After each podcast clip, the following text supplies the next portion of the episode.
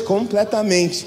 E o título da minha palavra é a multiplicação da unção. Quantos aqui acreditam que existe uma porção, uma medida de unção de Deus disponível para cada um de nós? Levanta suas mãos. Eu vou te fazer fazer algo que é muito chato, mas que todo pastor gosta de fazer. Vira para a pessoa que está do seu lado, fala para ela assim: ó, tem uma medida de unção especial para você. Olha só, Deus, Ele deseja que todo cristão seja um canal poderoso nas mãos dele, um canal de libertação, um canal de cura, um canal de milagre, um canal de salvação. Esse é o desejo de Deus para nós, que nós sejamos cristãos ativos. Repete comigo, eu preciso ser um cristão ativo. Agora, olha para mim, é uma besteira você tentar ser usado nas mãos de Deus sem poder. Nós não podemos ser usados se nós não formos revestidos pelo poder do Espírito Santo em nós. É o Espírito Santo que nos capacita para fluir no sobrenatural, mas também é Ele que nos dá o chão para a gente pisar. Então, deixa eu te dizer uma coisa: você foi chamado por Deus, Ele deseja te capacitar para que você flua no sobrenatural, e isso só pode acontecer se você receber unção do Espírito Santo sobre a sua vida. Quantos que desejam da unção de Deus sobre a sua vida? E se eu te disser que essa unção sempre esteve presente? A unção de Deus sempre esteve presente em todos os momentos da sua vida, mas ela tinha propósitos diferentes. Antes de você se converter, a unção de Deus, ela te rodeava. Para que a unção de Deus me rodeava, pastor? Para que você pudesse reconhecer que você é pecador e que você precisa ser salvo. O primeiro propósito da unção de Deus nas nossas vidas foi nos convencer de quem nós somos. Quantos aqui são pecadores, mas já se arrependeram? Fala amém, pastor. Eu já me arrependi. Eu sou pecador, eu sou pecador, você é pecador, nós somos pecadores, mas fomos lavados pelo sangue de Jesus. A unção de Deus foi quem nos convenceu disso. Lá no seu encontro com Deus, quando você estava lá, você estava sentado ouvindo a pregação e o Evangelho encontrou espaço dentro de você e você disse: Ok, eu sou um pecador e preciso me arrepender. A unção de Deus, puf, tomou você. Mas a segunda coisa que a unção de Deus fez na sua vida, quando ela já estava presente aí, foi entrar dentro de você. Então presta atenção: antes de você se converter, a unção estava ao seu redor. Quando você confessou Jesus, a palavra de Deus diz em João capítulo 1 que ele nos deu o poder de sermos feitos filhos de Deus. Logo a unção que estava ao seu redor, puf, pulou para dentro de você. Fala amém. amém. A unção de Deus agora está dentro de você. Fala amém. amém. Mas para que que essa unção serve, cristão? A unção que foi para dentro de você foi para te capacitar agora a ter o seu caráter transformado. A unção de Deus que está dentro de nós, agora não é mais para nos convencer a nos arrepender, para sermos salvos, mas agora essa unção é para nos fazermos nos arrepender, para conseguirmos ter o caráter de Cristo. É essa unção que está dentro de você que vai te transformar. Essa unção que está dentro de você, que vai ensinar você a se tornar alguém verdadeiro, se tornar alguém consistente. Eu me lembro que o pastor Christian falou aqui que para batizar não precisava deixar é, de fumar. Ele falou alguma coisa sobre isso. Vocês lembram disso? Vocês batizam quem fuma? Não, a gente pede para tirar o cigarro primeiro, aí depois a gente batiza, depois devolve o cigarro para a pessoa. Por que, que ele estava dizendo isso? Porque ele sabe que quem vai ajudar essa pessoa a se libertar dos vícios não é a religião, não é um conjunto de regras, não é um pode, não pode, não é o que o pastor diz, mas é o próprio Espírito que está dentro de você. Ele vai te ensinar todas as coisas. Então presta atenção: primeiro propósito, a unção estava ao meu redor e ela precisava me convencer que eu sou pecador para que eu pudesse me arrepender. Em segundo aspecto, a unção de Deus, depois que eu me arrependi, veio para dentro de mim e agora ela está me ensinando a ser como Jesus. Ufa! Só que essa unção que está dentro de você ainda não é o final. Porque existe uma unção que agora quer estar sobre você. E essa unção que quer estar sobre você é para você manifestar o reino de Deus na terra. Agora vamos lá, alguém. O que é manifestar o reino de Deus na terra de uma forma prática? Repete comigo: curar enfermos Fala para quem está do seu lado: você tem que curar enfermos. Vira para o outro lado, fala para a pessoa: você tem que expulsar demônios. Agora vira para quem está atrás e fala: você tem que levar as pessoas a serem salvas. Pastor do céu, isso é manifestar o reino? Sim, irmãos. O reino de Deus não é aquela coisa bonitinha que a gente fica olhando, admirando, dizendo aleluia. Não! O reino de Deus é a manifestação da glória de Deus na terra. Jesus disse: Ora, se eu expulso um demônio pelo dedo de Deus, é chegado a vocês o reino de Deus. O que Jesus estava dizendo? Que o reino de Deus, ele é prático. O reino de Deus é real. Nós podemos ter reuniões que não manifestam o reino de Deus. Nós podemos ter cultos que não manifestam o reino de Deus. Nós podemos ter células que não manifestam o reino de Deus. Mas como pastor, se na sua célula não está acontecendo cura, milagre, libertação e salvação, não está manifestando o reino de Deus. Porque é isso que a Bíblia diz: que o reino de Deus são sinais. O reino de Deus é o poder de Deus. Quantos desejam manifestar o reino de Deus de verdade? Levanta a mão, fala um glória aí, dá uma sacudida e fala: Eu quero esse negócio, em nome de Jesus. Se você deseja a unção de Deus, precisa tomar a sua vida.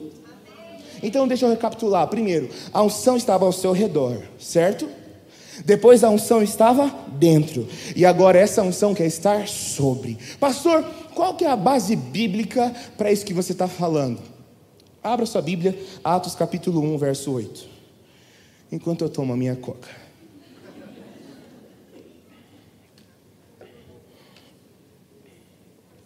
A Bíblia diz assim: Mas receberão poder quando o Espírito Santo descer sobre vocês. Repete comigo: descer sobre vocês.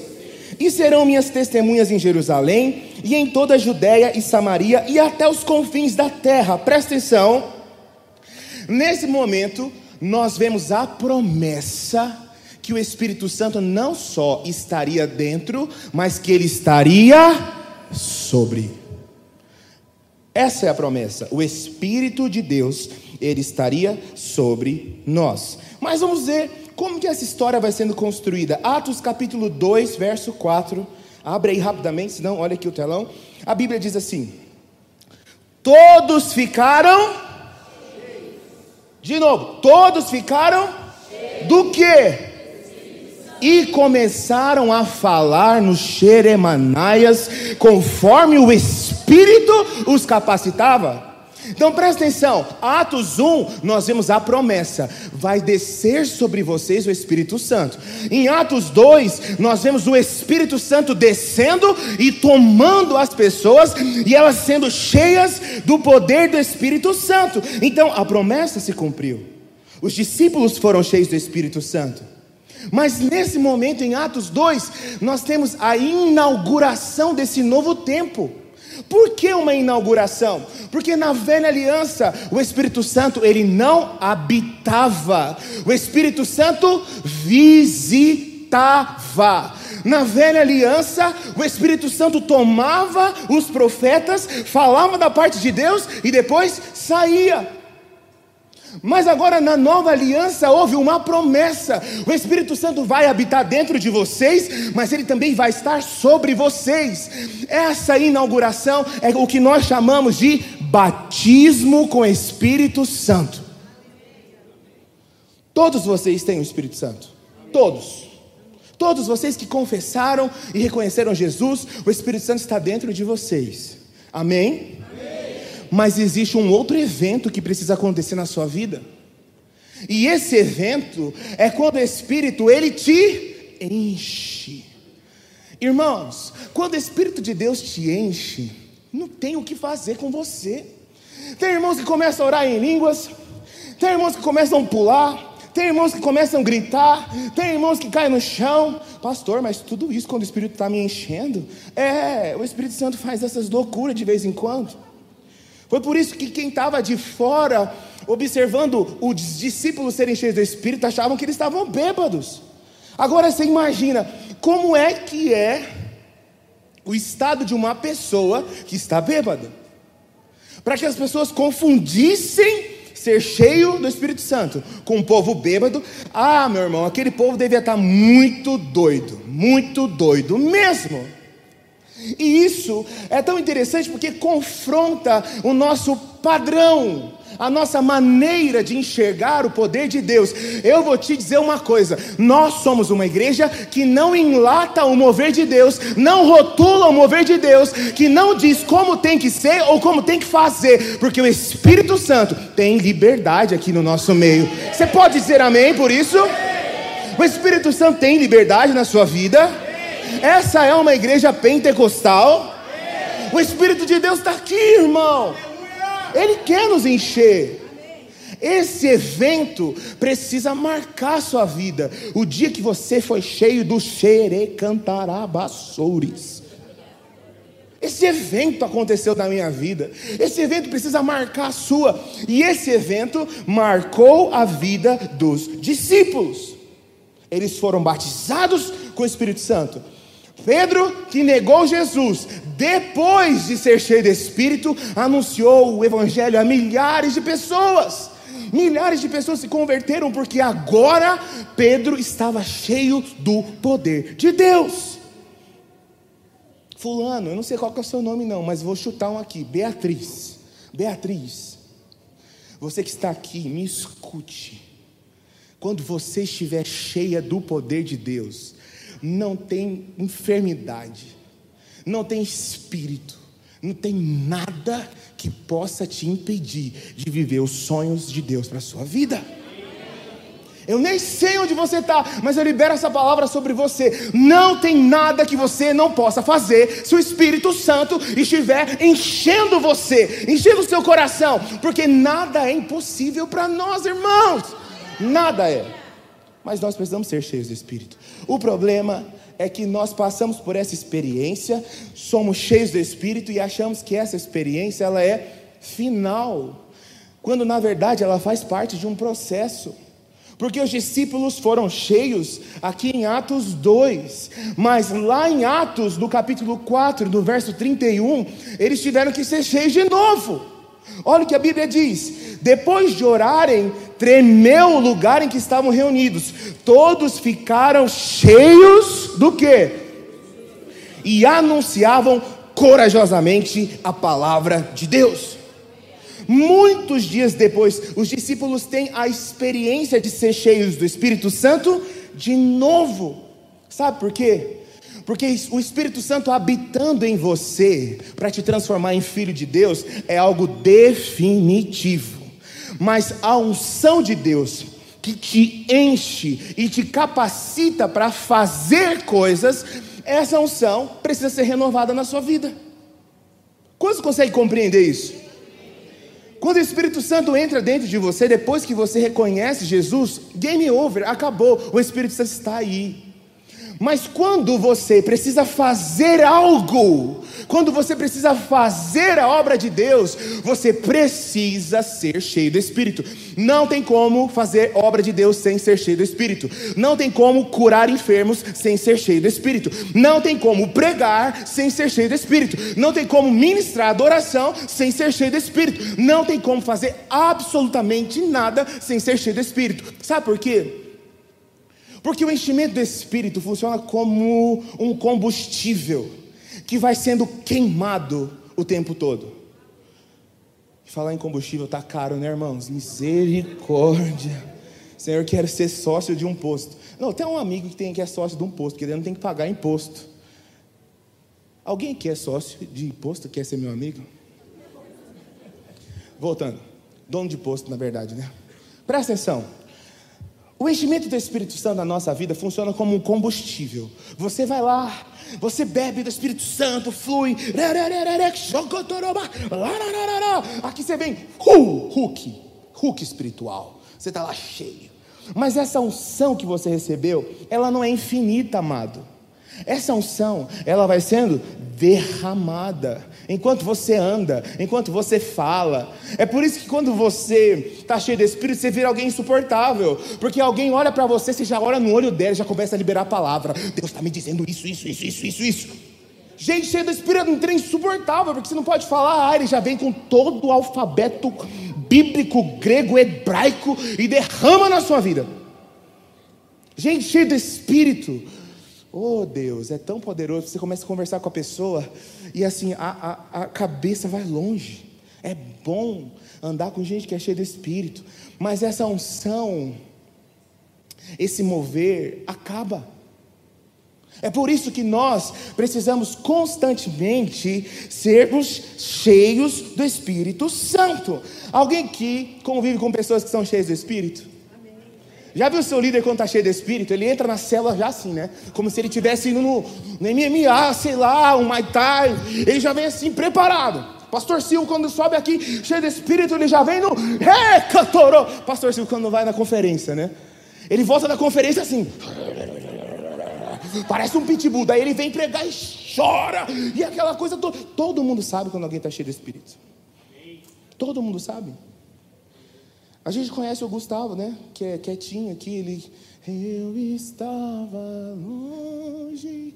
Mas na hora que o menino é tomado pelo poder de Deus, vamos lá, igreja! Ah! Só falta pegar a gente pela mão e jogar a gente lá no teto. Vai, irmão, vem, vem comigo. Cola em mim que você brilha. É mais ou menos assim, quando a pessoa está cheia do espírito, não tem como. Você olha para ela e você fala assim, cara, eu não consigo acompanhar.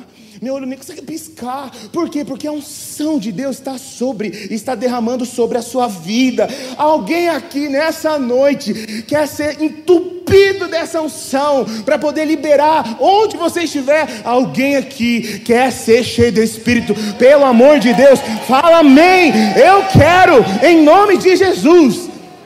Uh! Cutuca o irmão que está do seu lado de novo, por favor. Fala, você tem que ser cheio do Espírito.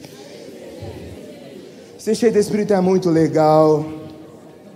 Agora eu vou te dizer uma coisa. Não basta você querer ser cheio do Espírito, você tem que saber como se tornar alguém cheio do Espírito. E eu quero te mostrar um caminho. Amém?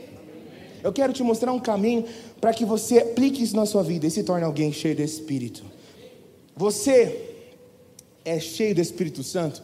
Primeiro, quando você tem sede de Deus.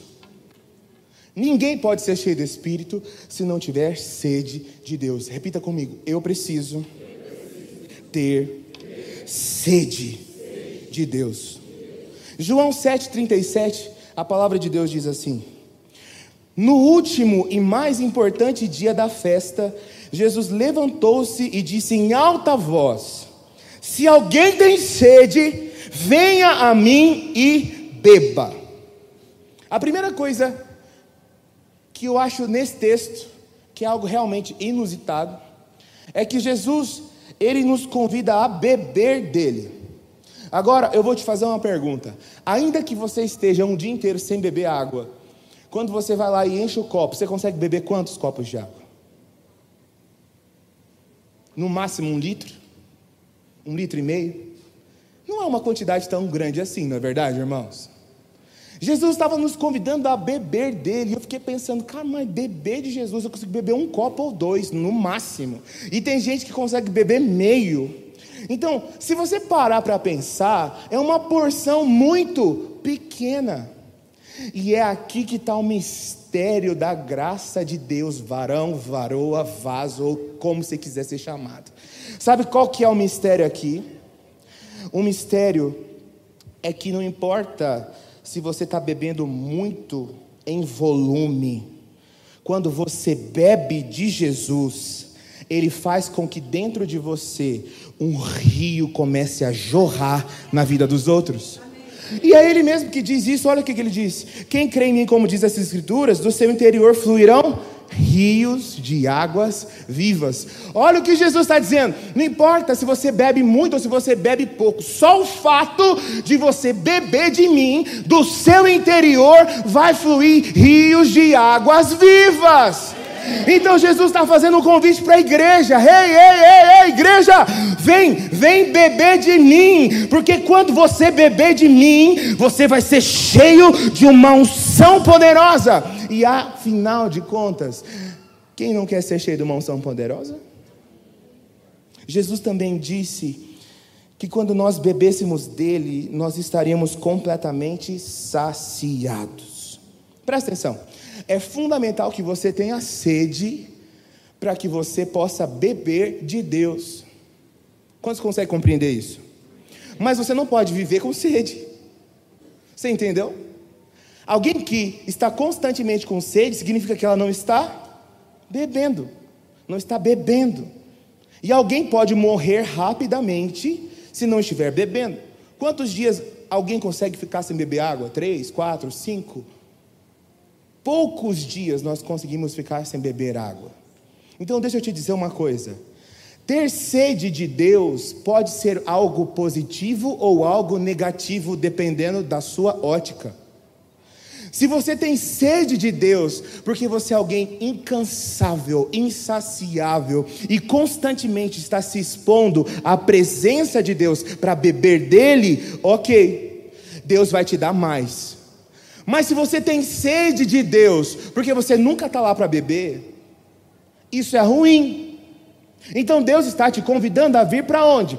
Para a fonte. Nós, como cristãos, precisamos estar saciados. A que ponto? Ao ponto em que nós possamos liberar vida na vida de outras pessoas. Quantos podem dizer amém por causa disso? Eu vou explicar isso mais profundamente aqui. Em Ezequiel, capítulo 47, nós vemos a descrição de um rio que nasce no santuário de Deus. E a Bíblia diz que esse rio que nasce no santuário, ele deságua no mar morto. Na Bíblia, o mar morto representa o que? As nações.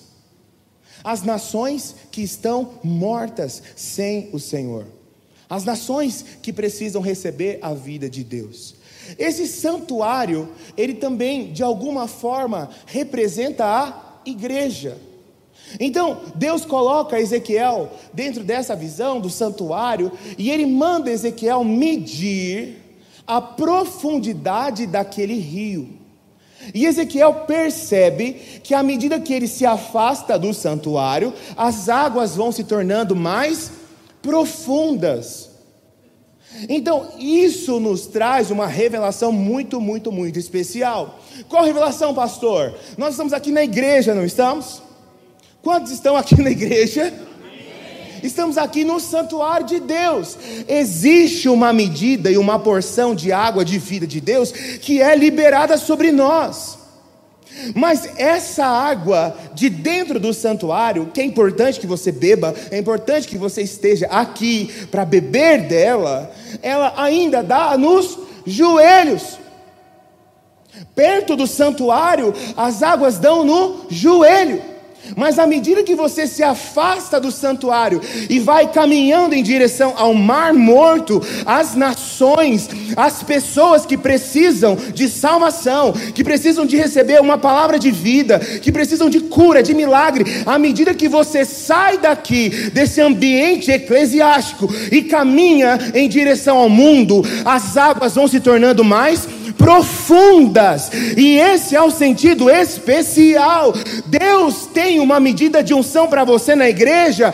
Tem, mas essa unção é multiplicada quando você vai caminhando em direção ao mundo, quando você abre a sua boca para pregar o Evangelho lá na sua célula, para as crianças, para os adolescentes, para as pessoas que estão afastadas de Deus ou que não têm Jesus, quando você abre a boca para liberar palavras sobre ela, a unção de Deus se multiplica na sua vida e é liberada como um grande rio através de você.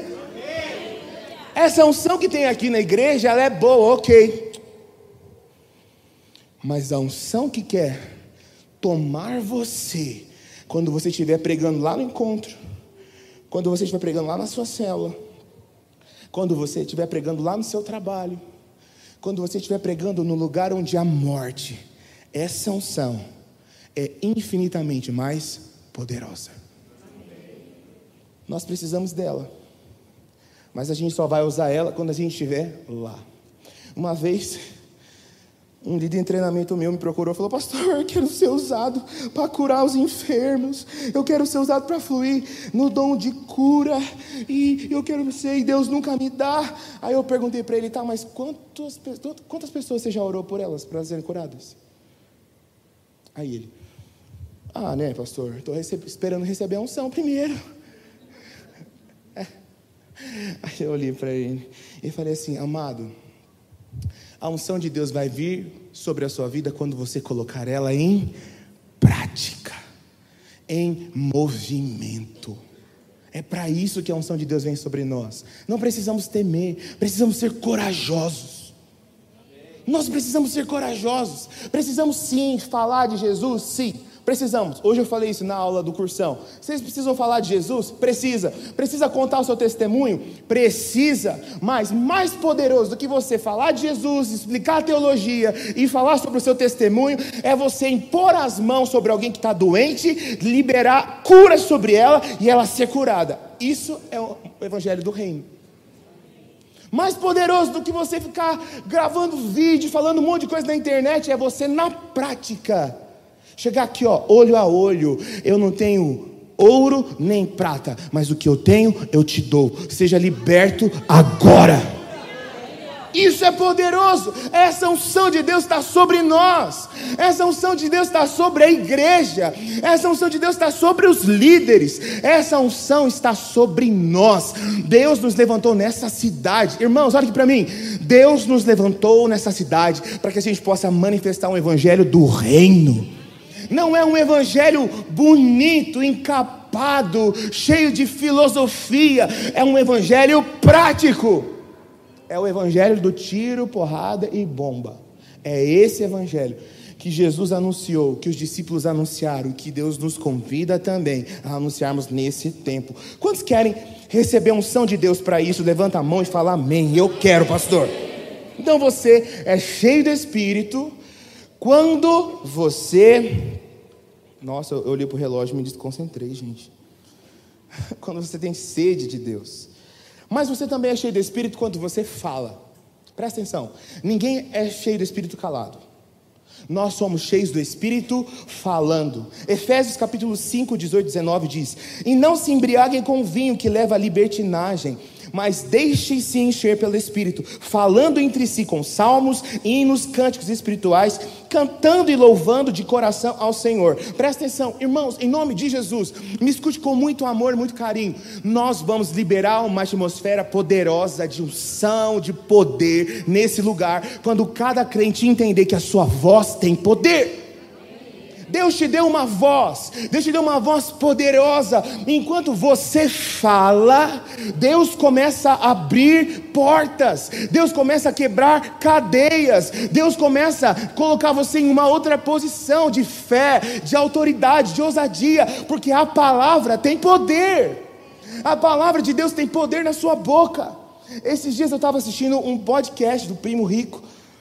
O Pedro me mostrou e, e tinha um episódio em que o Tiago Negro ele estava falando com um rapaz que era amigo dele, tinha mais outro, outra pessoa e tinha um pastor.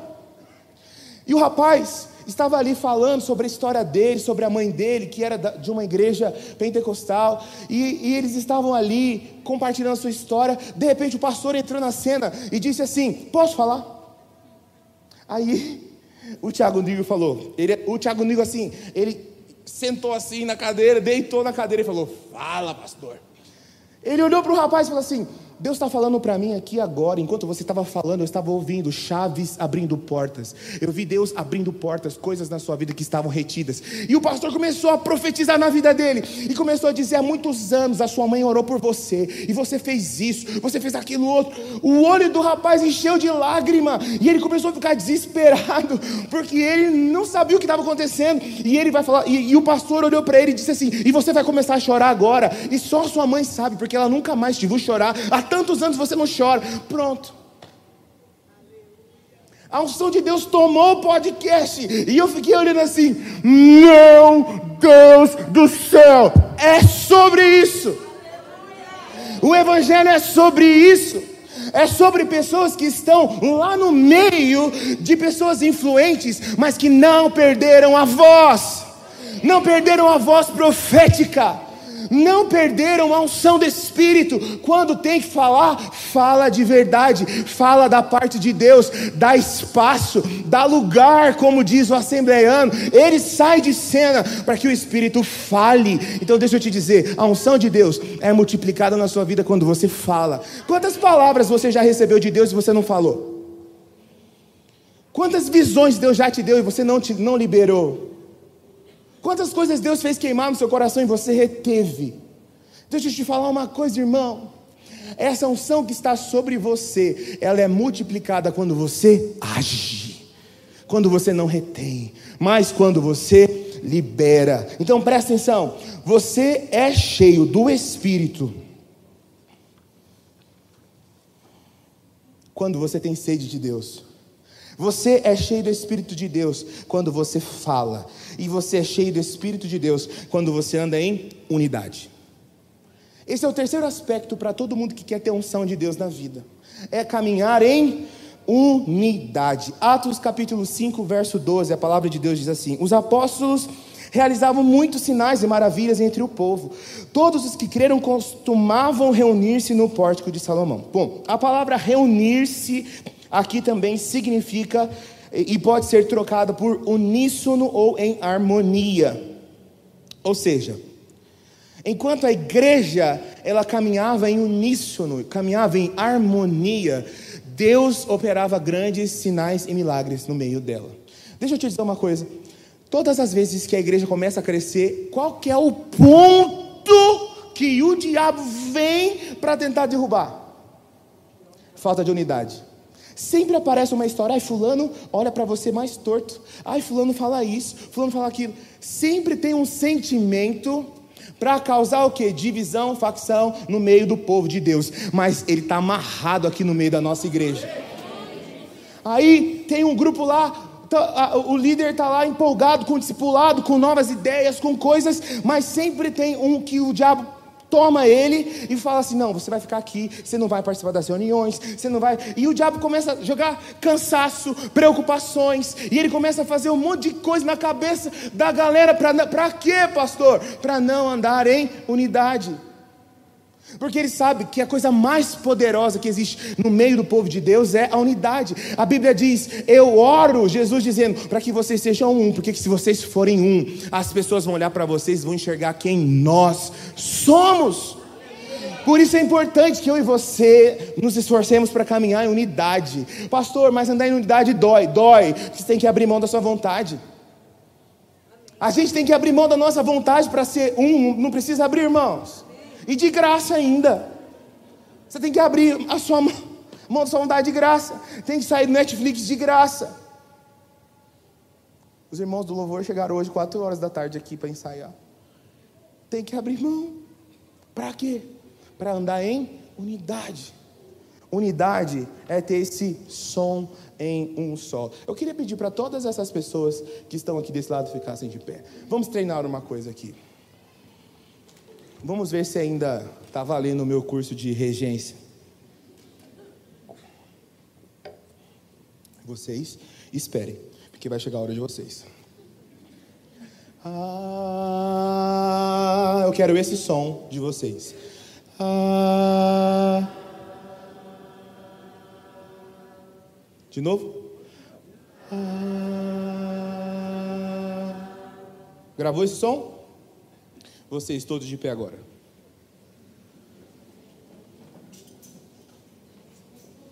Vocês vão cantar isso aqui, ó. Ah, vamos lá? Um, dois, três. Ah, mais uma vez.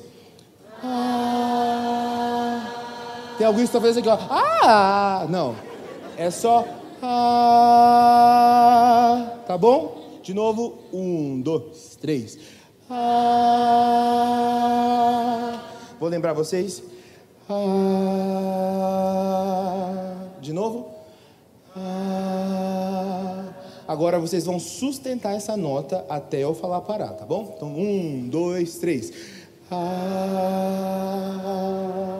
vocês. Ah, mais alto.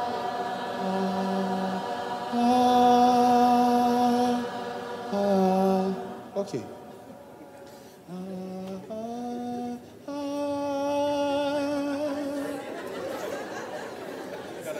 Fiquem de pé.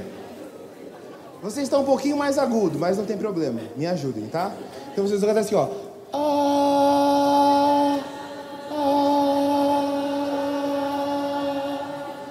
Mais uma vez. Um, dois, três.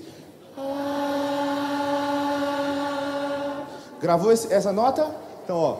Ah, ah, ah. Vamos lá, igreja. Espírito Santo, me ajuda. Vamos lá. Um, dois, três. Ah, segura. Ah, ah. Mais alto aqui. Ah, respira e vai de novo. Ah,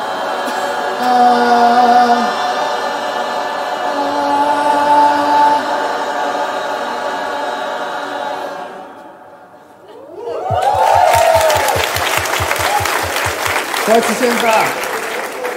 Sabe qual é o nome disso aqui? Harmonia. Por que, que o diabo tenta atrapalhar a gente? Porque ele tenta fazer a gente entender que nós somos únicos especiais, individualistas, somos as únicas estrelas que sabemos e que ninguém mais sabe de nada. E aí ele nos impede de estar com os irmãos. Mas ninguém nunca pediu para você ser igual a ninguém.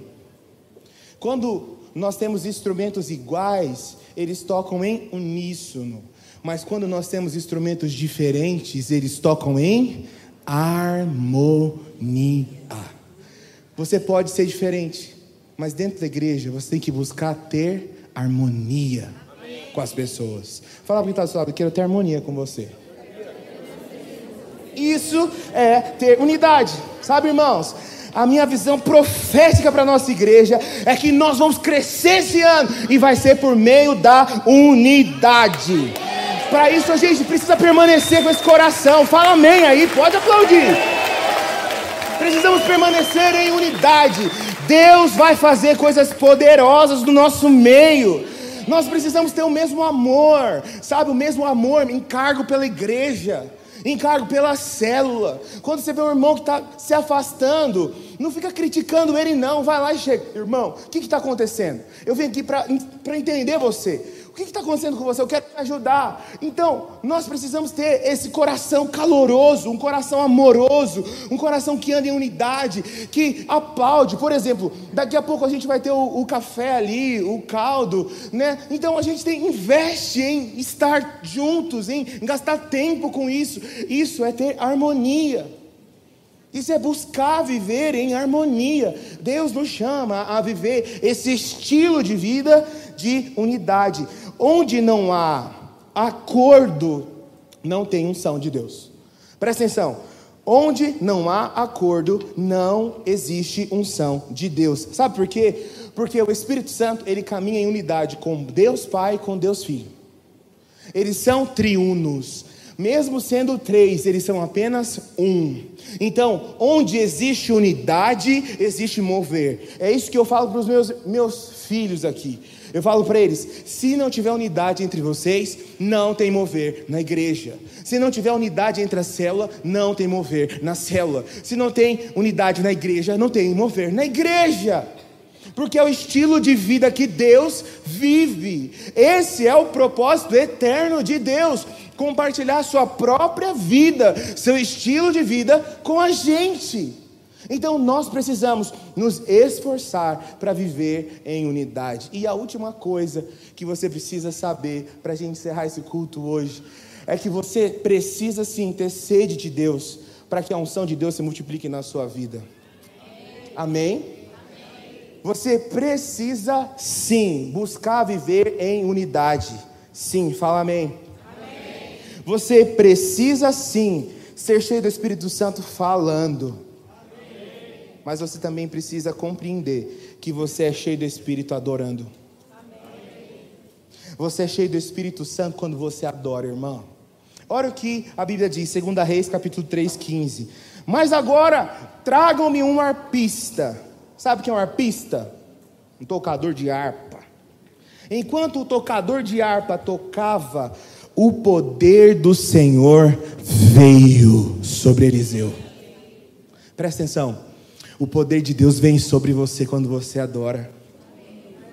Ainda na semana passada, acho que isso é passada, né? Se retrasa, passada. Nós tivemos a imersão. E eu falei para os irmãos, irmãos, a unção de Deus ela vem quando nós estamos adorando. Vocês precisam experimentar isso na prática. E a gente colocou aqui os irmãos dos instrumentos, músicos, tal, e nós começamos a adorar. E aí o irmão começa a chorar, e a presença de Deus toma o outro, e aquela coisa arada toda, o Espírito Santo começando a se mover, e a unção de Deus encheu os nossos corações, enquanto estávamos adorando. Quantos conseguem compreender isso? Agora, para que eu possa finalizar com você, você precisa entender o que é adoração. Pode tirar o púlpito para mim, por favor? Adoração, ela não acontece quando você está falando um monte de coisa para Deus. Sinto muito te dizer isso.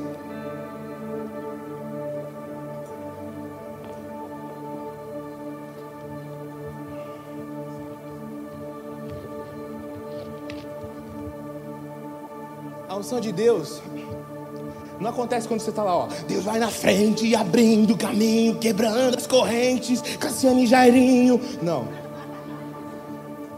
A unção de Deus não vem nesse, nesse lugar. A unção de Deus não vem sobre a sua vida. Quando você está lá, para a direita, para a esquerda, por todo lado, oh, sou abençoado, yeah. Tudo isso tem seu valor. E tudo isso tem seu momento. Mas adoração não é isso. Adoração não é você falando, eu te amo, oh santo, santo, santo, santo, és incomparável, inigualável, abre meus olhos. Adoração não é isso. Embora todas essas coisas construam um caminho para adoração, certo? Eu queria que rapidamente 10 pessoas subissem aqui. Vem, vem, vem, vem, vem, vem, vem, vem, vem, vem, vem, 10, 10, rápido, rápido. Dez pessoas, corre, corre, corre em nome de Jesus. Me ajuda, Senhor. Unge esses varão, rápido. Fica aqui na minha frente. Virado para mim. Pode, vamos fazer uma fila aqui. Aí. Preciso de um Jesus lá no fundo, lá, ó. Vai lá, Miguel, você é o Jesus. Presta atenção. Você é cheio do Espírito Santo quando você adora deixa só no pé, porque até eu já estou entrando aqui no, nos xeremanais. Presta muita atenção aqui, porque eu vou explicar o que é adoração para você em 5 segundos e você nunca mais vai me ouvir falar sobre brincadeira. Era só um gatilho para você prestar atenção, mas você vai prestar atenção. Quando a gente vai orar, e vai adorar a Deus, você já percebeu que tem um monte de preocupação na nossa frente? Quem aqui já começou a orar e separou no meio da oração por causa de celular? Levanta a mão. Quem já começou a orar e você parou de adorar porque você perdeu completamente a atenção na sua adoração? É difícil concentrar, não é verdade? Então, o que, que você precisa fazer? Entender que para chegar até uma adoração profunda em Deus, você tem esse monte de inimigo aqui para vencer. E você tem que passar por eles. Então você começa vencendo o primeiro inimigo que você tem, que é a murmuração e a ingratidão. Porque fala sério, irmão, a gente é ingrato, não é verdade? Gente, nós, nós somos muito ingratos, porque Deus já fez tanta coisa na nossa vida que a gente só consegue olhar a coisa ruim que aconteceu na nossa semana. Foi perfeito, de segunda a sexta. Mas aí no sábado, seu filho vai cair e machuca. Aí você já amaldiçoa tudo que aconteceu na semana. Então o que você precisa aprender? Que para chegar até Jesus você tem que vencer a ingratidão. E aí você entra aqui. Queremos o teu nome engrandecer. Agora pode vir comigo e agradecer-te. E agradecer-te por tua obra em nossas vidas. Tchau. Confiamos em teu infinito amor. Acabei de vencer em gratidão. Por quê? Pois só tu és o Deus eterno sobre toda a terra e céu. Como que eu venço a ingratidão? Sendo grato. Mas, pastor, eu estou com muita raiva, até de Deus. Mas ouse ser grato pela fé. Comece a enxergar as coisas que Deus já fez.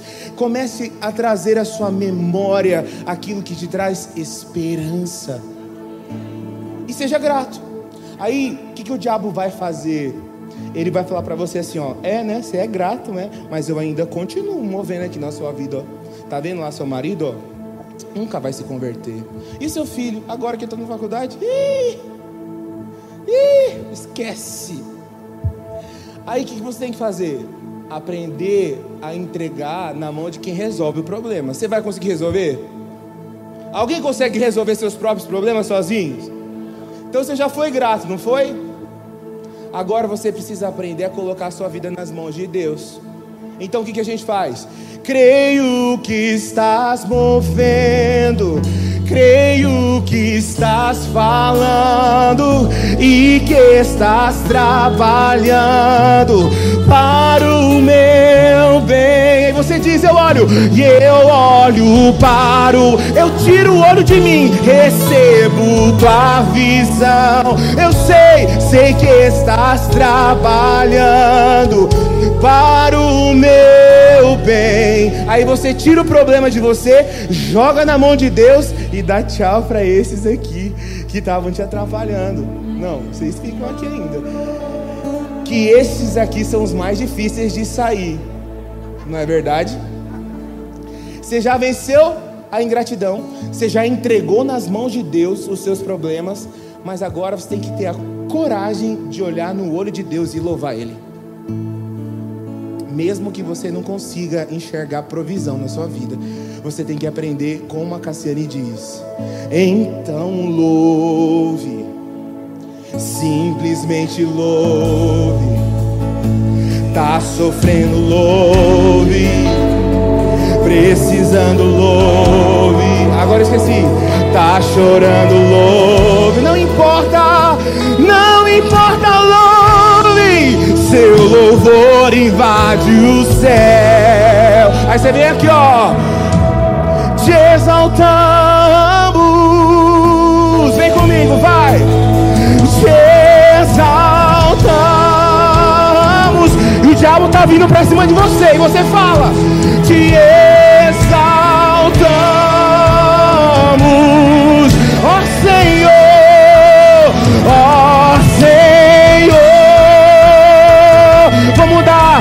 eu vou construir. E você faz, ó.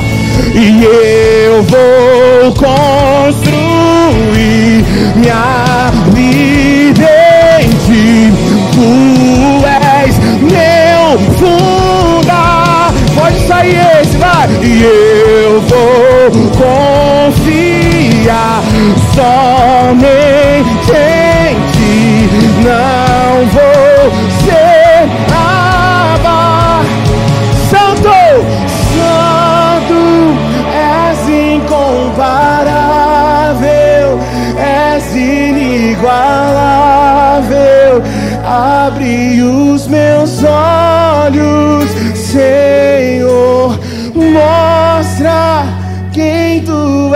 E enche o meu coração do amor que faz até o diabo louvou o mundo. Aí você tirou o inimigo da frente e sobrou Jesus.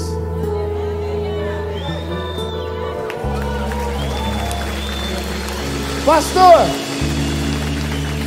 agora você embaralhou minha cabeça. É porque agora que vai começar a sua adoração. Enquanto você estava aqui expulsando o demônio, entregando seus problemas, tirando da sua cabeça, você não conseguia olhar para Jesus, você só conseguia olhar para você. Mas agora que você louvou e falou tanto quem Deus é, Jesus agora está na sua frente. É nesse lugar que a sua unção é multiplicada. Quando você olha para Jesus, olha para Jesus e você tem coragem de dizer para Ele assim: ó, quero ser como criança. E você olha para Ele e diz: te amar pelo que és, voltar, voltar à inocência acreditar e acreditar em ti. Consegue enxergar o lugar que você chegou? Nesse lugar aqui não tem então love, sou, não tem nada disso. Nesse lugar de adoração é você e Jesus. Então você não fala sobre Ele, você fala para Ele.